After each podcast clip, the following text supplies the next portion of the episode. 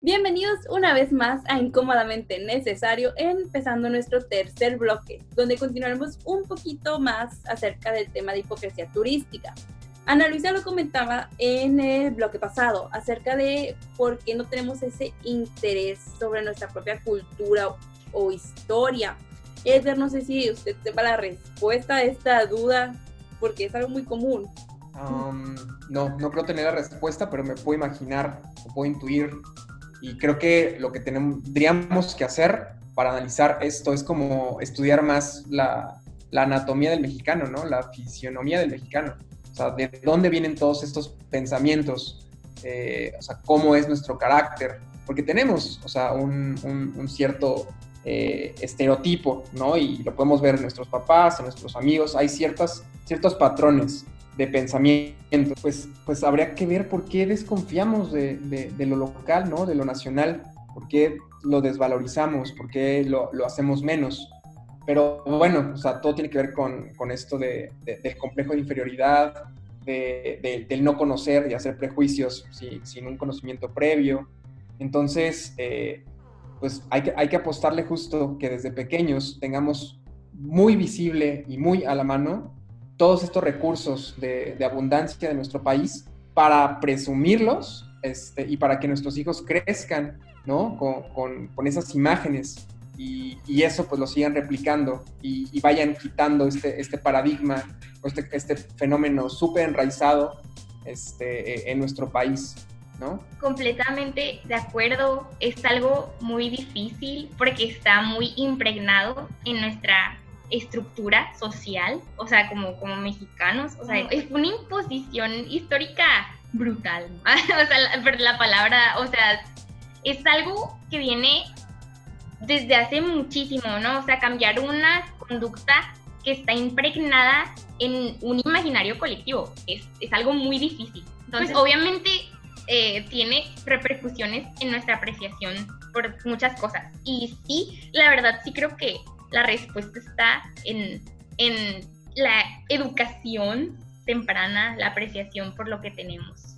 Si nos ponemos en esta situación que me la contó una persona que ha estado trabajando o que trabajó más bien en el Palacio de Bellas Artes como guía de tour, que era muy normal que jóvenes se sentaran a esperar dentro del palacio porque pues tienen aire acondicionado y pues más fresco, más fácil hacer la espera.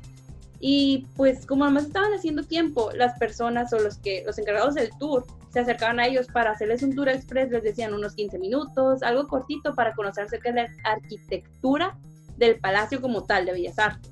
Y era muy común que ellos dijeran de que no, gracias, no, no tengo tiempo, no, no puedo. Y se quedaban una hora ahí esperando. O sea, tenían el tiempo suficiente, pero no querían. En cambio, cuando estos encargados de hacer el tour se acercaban a un extranjero que iba pasando, así le decían, te damos un tour rápido de acerca de la arquitectura del palacio. Eh, y los extranjeros decían, pero no vamos a llevar al otro que ya teníamos planeado, que ya tenemos los tickets, que tenemos un itinerario ajustado. Pero decían, vamos a hacernos el tiempo de, vamos a darnos el tiempo de aprovechar este tour. ¿Por qué? O sea, que uno tenía tiempo y el otro no, pero el que no tenía tiempo sí, sí se animó. ¿Por qué es tan normal aquí en México? Híjole, o sea, es, es, difícil, o sea, responder esa pregunta. Igual otra vez me puedo imaginar, puedo intuir. O sea, el Palacio de Bellas Artes es, es extraordinario, ¿no? todos los que están aquí presentes han tenido la oportunidad de ir, sí. ¿Lo conocen? Yo no. ¿No? Simplemente no. Ah, ok. Es, es espectacular, ¿no? Se está hundiendo, pero, pero bueno, es, es, es de verdad un, un, impacto sensible muy fuerte el entrar a ese lugar, es muy imponente. Entonces, estos chicos que están ahí justo por el aire acondicionado o porque están las, las escalinatas y están ahí esperando al novio, a la novia o a su familia y no se dan el tiempo de, de, de conocerlo, ¿no? Son tour de 15 minutos, te puedo aportar muchísimo, ¿eh? Es poco tiempo, pero yo creo que es suficiente como para que, para como sorprenderte, ¿no? Pero otra vez, el tema de la educación, el tema de los valores, ¿no? O sea, el, no apreciar, ya, o sea, ya lo tienes ahí, ya tienes el tiempo, ¿qué te cuesta, ¿no? Incluso, no sé si son gratuitos, ¿no? Hay muchísimos gratuitos. Creo también que los domingos, que me había comentado la persona, era gratuito el tour. Claro, y seguramente pasa lo mismo. ¿no? O aunque costara 10, 15 pesos.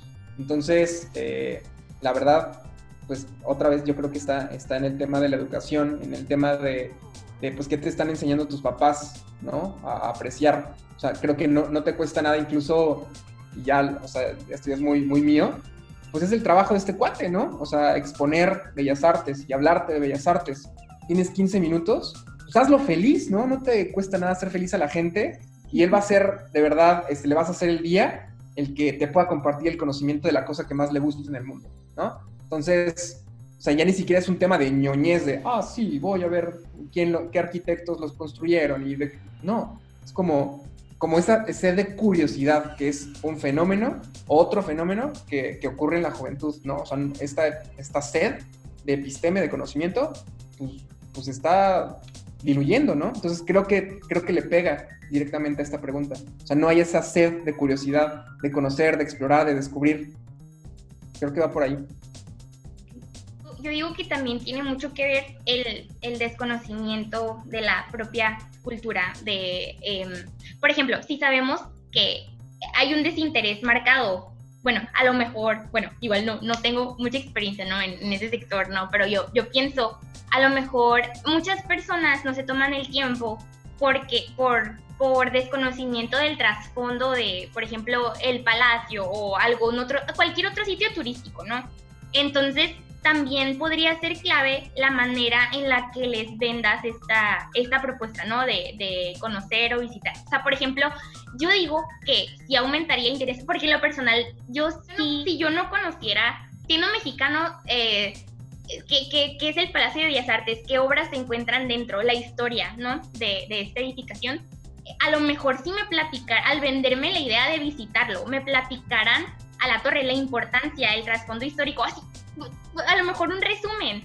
Me, a la torre me interesaría muchísimo más. O sea, también creo que, o sea, el desconocimiento es clave. O si sabemos que el área de oportunidad está en la educación y el desconocimiento, también la clave para el éxito eh, de, esta, de este tipo de iniciativas estaría a lo mejor en la forma de difusión o el planteamiento o venderle la idea ¿no? al, al turista. Pero si es una lástima que, que pues se desconozca todo este tipo de cosas, ¿no? Porque pues a la torre, hay un chorro que aprender. Entonces... Pero yo digo que en ese caso, que están en el lugar físico, ¿no? O sea, que están ahí, en, ese espacio, o sea, con esos techos altos, con esos mármoles, eh, con esa herrería, eh, o sea, y el que no te interese, o sea, ¿qué otros argumentos? O sea, está bien si estás en, otro lugar, ¿no? De la ciudad y, te, te, venden el turibús, ¿no? Pero ya estando ahí y que no te conmueva ese, esos lugares, esos espacios, o sea, lo que ocurre allá adentro, porque, o sea, hay, hay salones internos, pero hay mucha obra afuera, que te puede dar una pizca de lo que sucede. Que eso no te conmueva es otra vez este fenómeno de, de, la poca sed, de curiosidad, de la poca sensibilidad y que se replica en, otra vez en muchas aristas. Entonces, pero, rescato el tema, creo que sí también la forma de, exponer y, de visibilizar es súper importante. Y para ahí, este, pues podemos aferrarnos a las nuevas plataformas, ¿no? Y todos estos nuevos medios para, para explorar, que hay muchísimos. Entonces se puede como dar un giro a cómo, cómo vendemos la cultura, cómo, cómo vendemos toda esa parafernalia mexicana. Sí, claro que se puede y, y puede ayudar, me cuesta mucho trabajo creer que estando en el lugar uy, no se pierde el interés, no, o sea, me, me causa mucho, mucho conflicto, ¿no? Pero sí, es un tema es muy difícil. Cuando la persona me comentó de la situación, yo no le quería de que, ay, qué simple, o sea, si ya van a estar ahí una hora, que después de 15 minutos. Y sobre todo que ese, ese, mínimo esa intriga de cómo se acercan y así le dicen, les creo que les decía un dato interesante, así que ellos no conocían ni nadie conocía, bueno, nadie que no haya ido respecto al al Palacio de la Arquitectura, o sea, siendo más específicos a la arquitectura, porque ni siquiera te está diciendo las obras que tengan adentro algo, te está diciendo la arquitectura, del por qué, del cómo, con qué materiales, con qué, con qué intención se hizo el palacio. En solo unos 15 minutos. Y que las personas prefirieran estar así en su celular, los 15 minutos, y estaban muchísimo más tiempo, obviamente. Que es muy triste y también pues que te deje en shock en que es una realidad. Por alguna extraña razón no tienen esa curiosidad o ese que ellos quieren pues aprender algo nuevo. Y, y pues esto nos lleva a la otra pregunta, que ustedes consideran que el malinchismo en nuestro país está normalizado. Es decir, que nosotros lo hacemos sin llegar a estar consciente de ello. ¿Y por qué, por qué está tan normalizado? Yo creo que sí está, está muy arraigado en, en decisiones, o sea, muy, muy implícitamente, pero sí, sí a la torre. O sea, es una conducta social que incluso a veces pasa desapercibida, la, la hemos normalizado, o sea, sí es muy impresionante. y es que se me vienen a la mente muchos, muchos ejemplos de, de, de la, de esta conducta. Eh, el hecho de que sea tan cotidiana es como, como se mencionó anteriormente, ¿no? Que forma parte de un imaginario colectivo. Entonces, eh, hoy sí, sí es algo que se ha vuelto súper normal. eh, en todas las formas, colores y sabores lo podemos ver, ¿no? En nuestra cotidianidad. Sí, eh, pues otra vez, o sea, habría que, analizar el carácter del mexicano, ¿no? Su, anatomía. Eh, o sea, el por qué, piensa así. Creo que es muy complejo. O sea, es un fenómeno muy complejo y si bien es, o sea, sí está normalizado, pues hay que atender a, eso porque es, es, urgente, ¿no? El que no, no sea normal, el que, el que no voltees a ver este, a, tus orígenes, el que no valores tu cultura, tu historia. Y te lo dice alguien que todo el tiempo, o sea, es como, ¿y tú eres mexicano?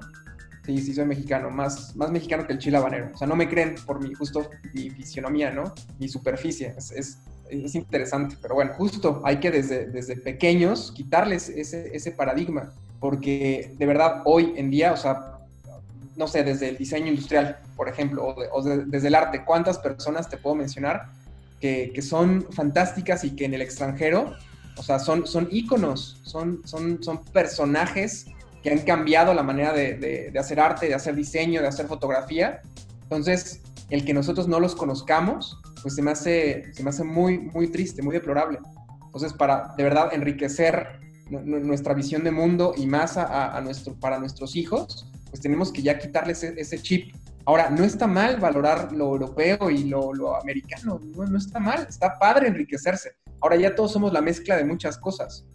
O sea, eso es, otra. Ya somos, somos, somos la mezcla de, quién sabe cuántas, cuántas cosas y, eso está bien. O sea, para allá va todo. Con esto de, quitar pues todas las barreras, este, la globalización pues nos está llegando cada vez más.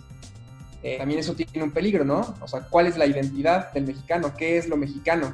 Entonces ahí, bueno, yo creo que es tema de otro podcast, ¿no? Pero, pero sí, o sea, creo que eso de, normalizar las cosas, otra vez como el, como el machismo, ¿no?